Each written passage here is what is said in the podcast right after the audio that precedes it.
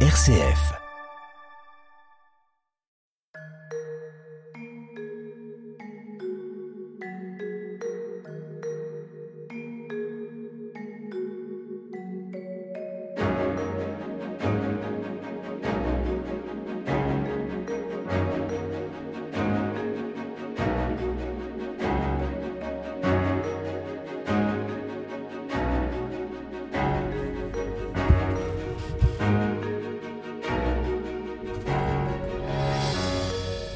Bonjour à tous, euh, nous sommes très heureux de vous accueillir sur RCF pour cette nouvelle édition de notre émission Où va la vie Au micro, comme chaque semaine, Frédéric Mounier. Je vous accompagne tout au long de cette conversation consacrée aux nouvelles questions d'éthique et de morale.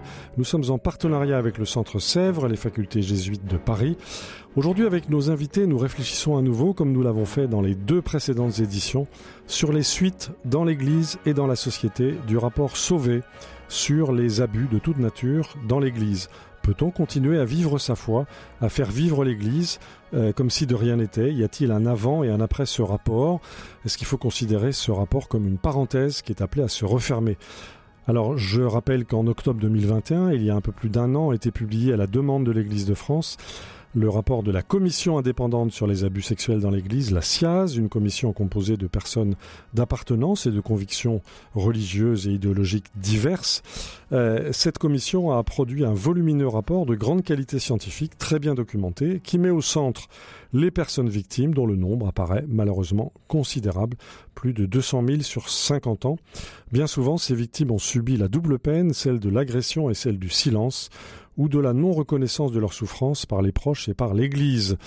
Euh, ce rapport a été encore euh, accru dans la sidération par les récentes révélations autour de Michel Sentier, qui fut évêque de Créteil, évêque de Luçon, qui a reconnu s'être livré à des pratiques de voyeurisme lors de l'administration du sacrement de la réconciliation, lorsqu'il était lui-même jeune prêtre et qu'il dirigeait l'école de la foi à Coutances dans la Manche, dans le cadre de la communauté charismatique Réjouis-toi.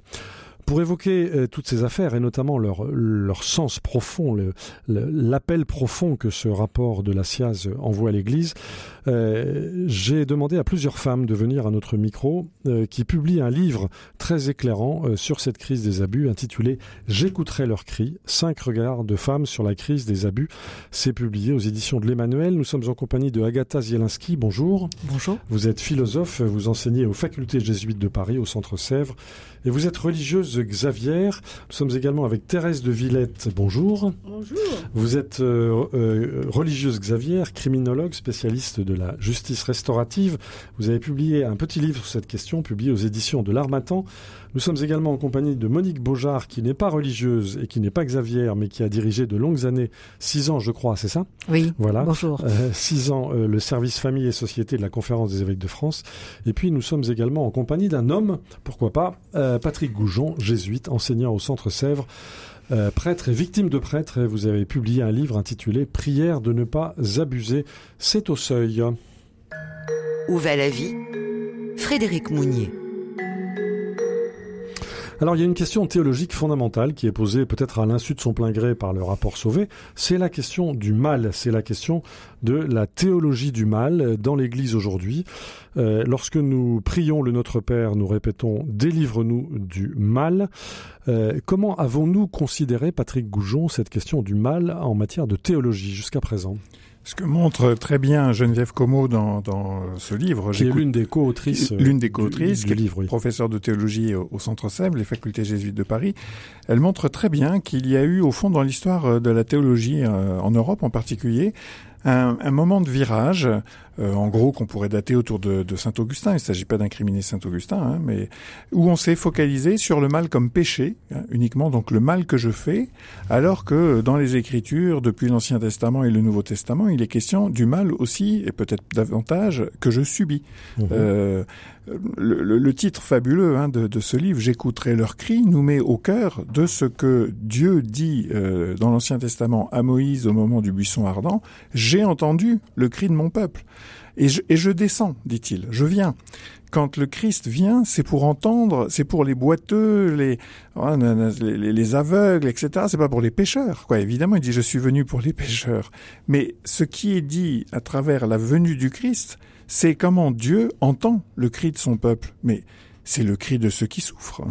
Et, c'est vrai qu'il faut partir de là. Ah, il faut partir de là. Et d'une certaine manière, euh, je ne vais pas dire que la chance, parce qu'il y a vraiment aucune chance dans cette histoire, mais le moment que nous vivons, avec la révélation accablante des agressions, euh, d'une église absolument incertaine, pas sûre du tout, qui est un lieu quand même possible une église encore aujourd'hui. hésite à réagir. Et qui, une, hésite, qui, une église qui hésite encore à réagir et qui continue de masquer, hein, il faut rappeler un chat un chat, eh bien, malgré cela, je veux dire, avec cela, on est au cœur de la révélation, c'est-à-dire Dieu entend le mal que nous nous faisons les uns aux autres, donc le mal que nous subissons également, et il nous donne les moyens d'y répondre par la fraternité. Ce qui se passe, si je vous entends bien, Patrick Goujon, n'est pas exceptionnel.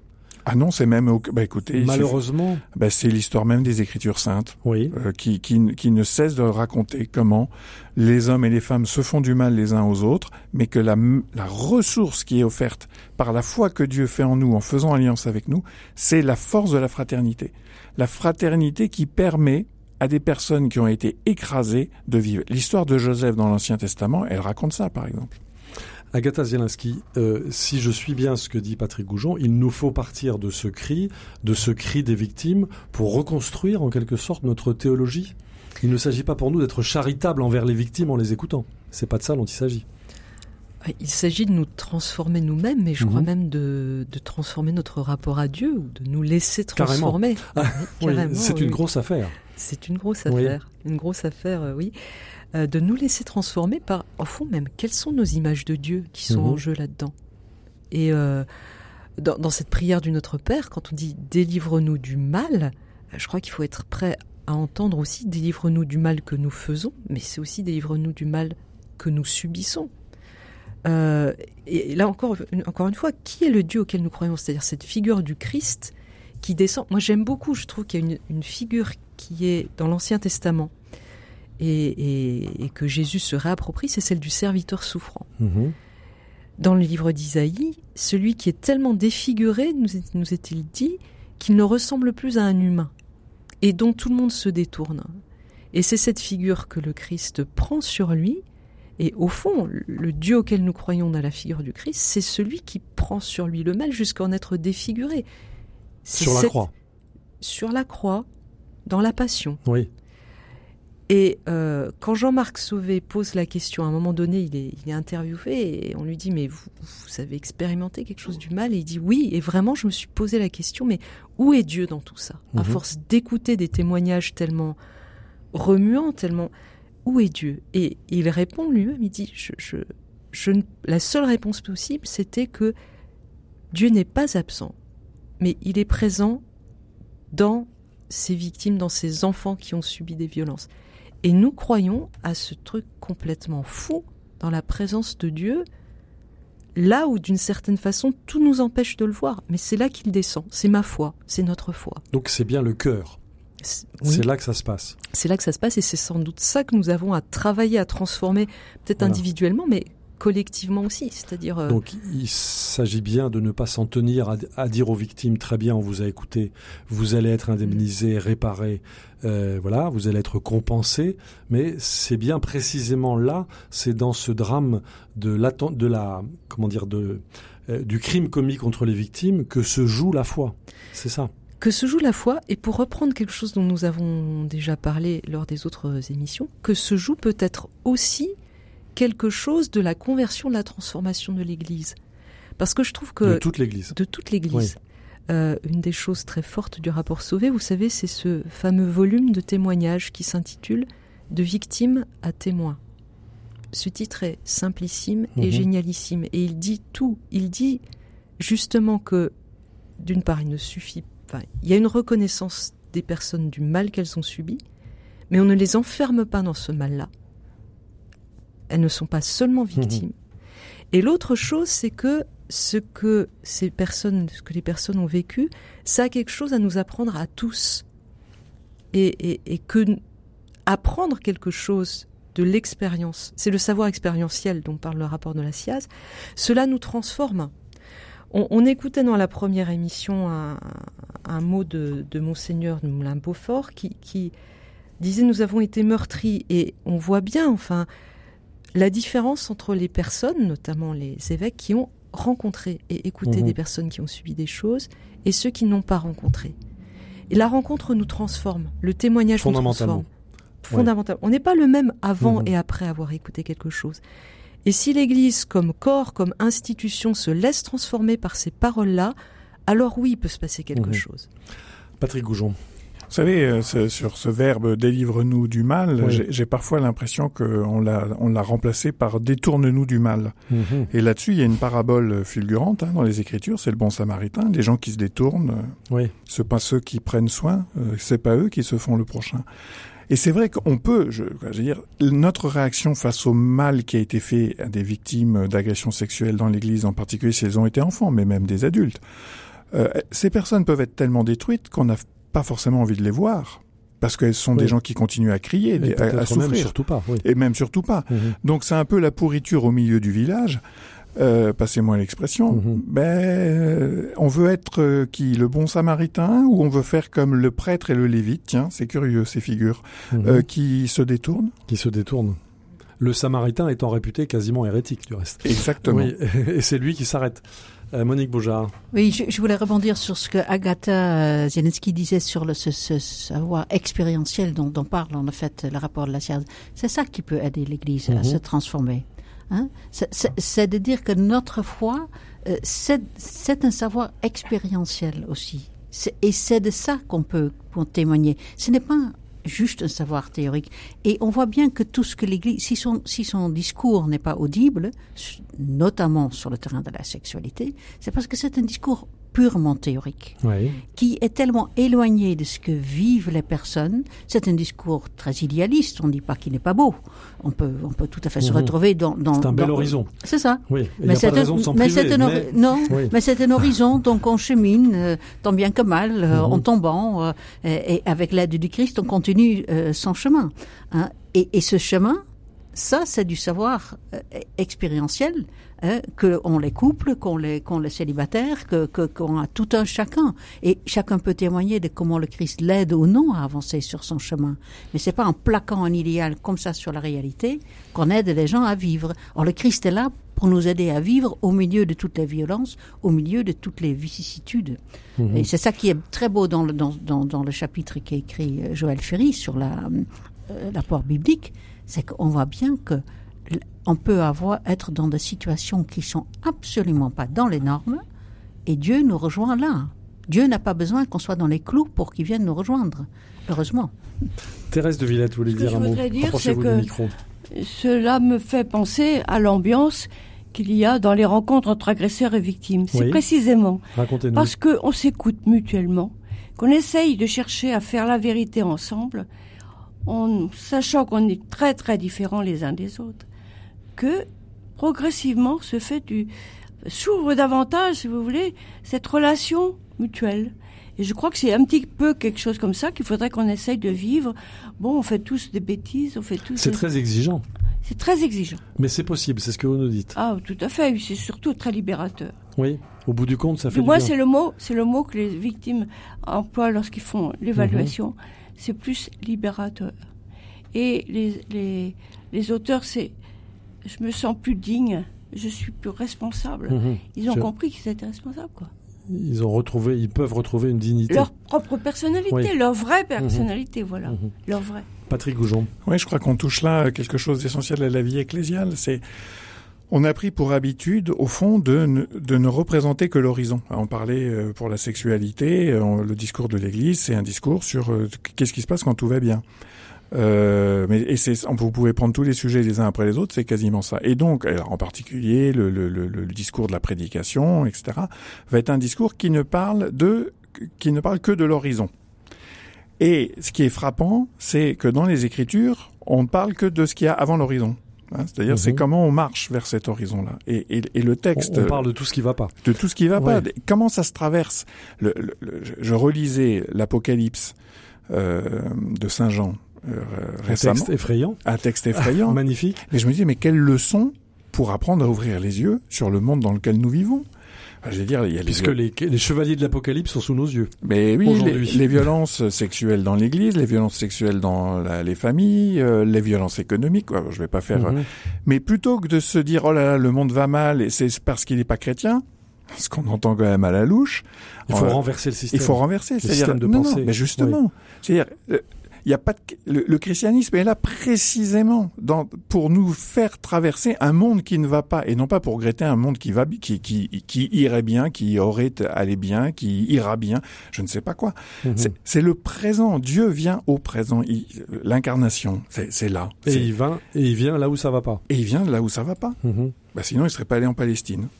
Oui, parce qu'en Palestine, ça va jamais bien. Non, oui. Depuis très longtemps. Depuis très longtemps. Et peut-être encore pour très longtemps. Alors moi, en vous écoutant, j'ai conscience que vous nous appelez les uns et les autres à un renouveau intégral du regard, de la pratique, de la lecture des Écritures, des relations entre nous. Euh, certains vont vous demander, mais euh, Là, euh, vous êtes en train de nous dessiner un visage d'église qui n'est pas accessible à tout le monde quand même. Euh, un, vous appelez à une telle authenticité que qui donc va s'y risquer Est-ce que est-ce que on risque pas de se retrouver dans une toute petite église, euh, certes authentique et juste, mais que le peuple aura déserté? Est-ce que c'est pas une question qu'on peut se poser, Monique Beaujard? Est-ce que le peuple n'a pas déjà déserté? Mmh. Oui. Je veux dire, on, on, évalue quoi? À 2% de la population qui fréquente avec une certaine régularité encore les, la messe? Mmh. Donc, je, je pense qu'à côté de ça, il y a beaucoup de personnes qui sont engagées dans la société et qui vivent, qui font acte de présence auprès d'autres en, en, vertu de leur conviction euh, chrétienne, ou en tout cas quelque chose de très proche. Alors, Mhm. mmh. la question de Dieu là-dedans, c'est pas toujours euh, facile. Donc, je pense que euh, il y a quand même cette parole que dans la Bible aussi que si le, je veux dire, si les grains ne tombent pas en terre, il peut pas, il meurt pas, il peut pas porter du fruit. Et puis le fond, et le fondateur ouais. de l'Église, il est quand même mort pour Mhm. que les autres vivent. Donc il, il, y a, et là je, je, je le cite dans, dans, mon livre, le, le cardinal de Keyser de, de, de, Bruxelles, de qui Bruxelles. le dit très clairement, il y a cette figure du christianisme qui, qui, qui est en Mhm. train de passer. Et il faut pas rêver que ça va revenir. Donc il y aura autre chose. Donc on ne regarde pas dans le rétroviseur. Non. Euh, on se dit qu'on est quelque part entre le vendredi saint et le dimanche de Pâques, c'est ça? Je, je, je, pense, je pense, oui. et je ne sais pas quel sera le, le visage de l'Église de demain. Euh, en fait, probablement plus petite, mais peut-être plus authentique. Mm -hmm. et, et des, mais il faut des petites communautés quand même pour faire vivre, parce que aujourd'hui quand même, pour beaucoup de personnes, le, le Christ est, est inconnu. Est les, les, les, ouais. les textes bibliques sont inconnus. Et là, on a un trésor de l'humanité qui se perd. Donc pour moi, l'urgence sera plutôt ça des petites communautés qui peuvent encore donner à voir quelque chose de ce que, enfin, à travers différentes choses, hein, on peut s'occuper de toutes sortes de choses, mais avec d'autres. -hmm. euh, et puis, euh, oui, essayer de, de, faire connaître tous ces textes qui aident quand même à vivre. Thérèse de Villette, vous qui avez ouais. euh, vécu au sein d'une église africaine et d'une église québécoise, l'une et l'autre si différentes, comment voyez-vous ces questions d'avenir? Je me référerai pas à l'église. Je me réfère aux personnes et je crois que dans toute personne, il y a un besoin de reconnaissance, d'être, d'exister et de vivre heureux. Là où quelqu'un peut trouver un lieu, comme parlait de petite communauté, où je peux être reconnu euh, dans, mes, dans mes faiblesses, mais aussi dans mes, mes capacités, ma manière de donner, etc. Et puis en même temps, euh, bon, bah, on va m'accepter tel que je suis. Euh, voilà. Alors, j'entends d'ici un certain Il y a quelque chose à oui. faire vivre au plan humain. Alors, Vivons des choses humaines. Les gens ont, ont vraiment... Enfin, je, je, trouve que malgré le, le, développement des moyens de communication, il y a une solitude très Absolument. grande. Nous le constatons tous, mais j'entends d'ici nos auditeurs qui vous écoutent et qui sont passionnés par ce que vous dites les uns les autres, mais qui vont nous dire, écoutez, ce que vous décrivez là, c'est une communauté humaine, c'est peut-être une communauté chrétienne. Oui. Euh, Qu'est-ce qui fait qu'une communauté est chrétienne, ah. Thérèse de Villette? Ah, pour moi, c'est capital. C'est la référence, c'est la référence oui. à ce Jésus oui. qui dit à, à l'aveugle né, euh, lève-toi, hein, marche, -hmm. ou bien il t'appelle, lève-toi, il t'appelle. Hein, plutôt c'est les autres qui te disent, lève-toi, il t'appelle, et il saute dans l'inconnu. Voilà, il saute dans l'inconnu. Alors justement, euh, cette référence à Jésus est-elle encore audible, Agatha Zielinski, alors que les scandales s'accumulent, alors que l'Église titube, alors que les évêques hésitent euh, C'est peut-être encore la seule chose qui soit audible. Ce que vous disiez tout à l'heure, c'est génial. On est mhm. quelque part entre le vendredi et le dimanche. Mhm. Mais le samedi saint, c'est un lieu extraordinaire. Euh, symboliquement, c'est vraiment ce moment justement où, j'aime bien dire, moi, le Christ descend dans nos propres enfers pour nous en relever si on a conscience de ça, enfin en tout cas si c'est de l'ordre de notre espérance, parce qu'en avoir conscience c'est peut-être euh, pas toujours simple, mais si, si on est dans cette espérance-là, la référence à Jésus c'est peut-être la, la, seule chose qui reste, c'est qui peut nous tenir ensemble, qui mhm. peut nous tenir ensemble. Euh, juste, je, je, pensais tout à l'heure euh, quand euh, Patrick Goujon nous disait cette affaire de du délivre-nous du mal qui, qui, qui qu'on pourrait entendre aujourd'hui en, détourne-nous du mal, oui. Euh, je me disais justement, qu'est-ce, qu'est-ce qui peut nous retourner euh, vers le Christ? Parce que ce qui nous détourne justement de considérer que ça ne va pas, on l'a entendu, mais qu'est-ce qu'on entend comme appel prophétique aujourd'hui? Bah, on a entendu des grandes figures et puis ces grandes figures ont été ruinées. Alors justement, mon hypothèse, c'est que le travail du rapport de la CIA, c'est comme un cri prophétique, mais qui est adressé à l'Église. Alors que, et Patrick Goujon fait cette remarque, Il, dit, euh, vous dites Patrick, euh, l'Église avait perdu l'habitude en fait d'entendre que des appels pouvaient lui être adressés. Et peut-être même est-elle en train d'y résister, puisque le monde est en train de se mettre, disons, cul par tue-tête, comme dirait le président de la République. Euh, voilà, la tentation peut être grande au sein de l'Église de résister au monde. De regarder dans le rétroviseur et de ne pas entendre cet appel. Mais là encore, si nous regardons cette figure de Jésus, si nous croyons qu'il est Christ, lui, il vient dans le monde. Mm-hmm. C'est vraiment c'est, la phrase de Jean 3. Hein. tu as tant aimé le monde, il l'a pas euh, méprisé. Il a aimé le monde et c'est en cela qu'il lui a donné son Fils. Notre foi, elle est là.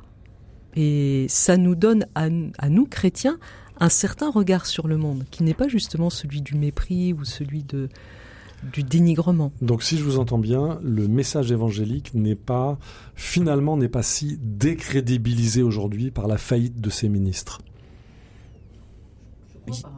Non, il y, a, de la marge.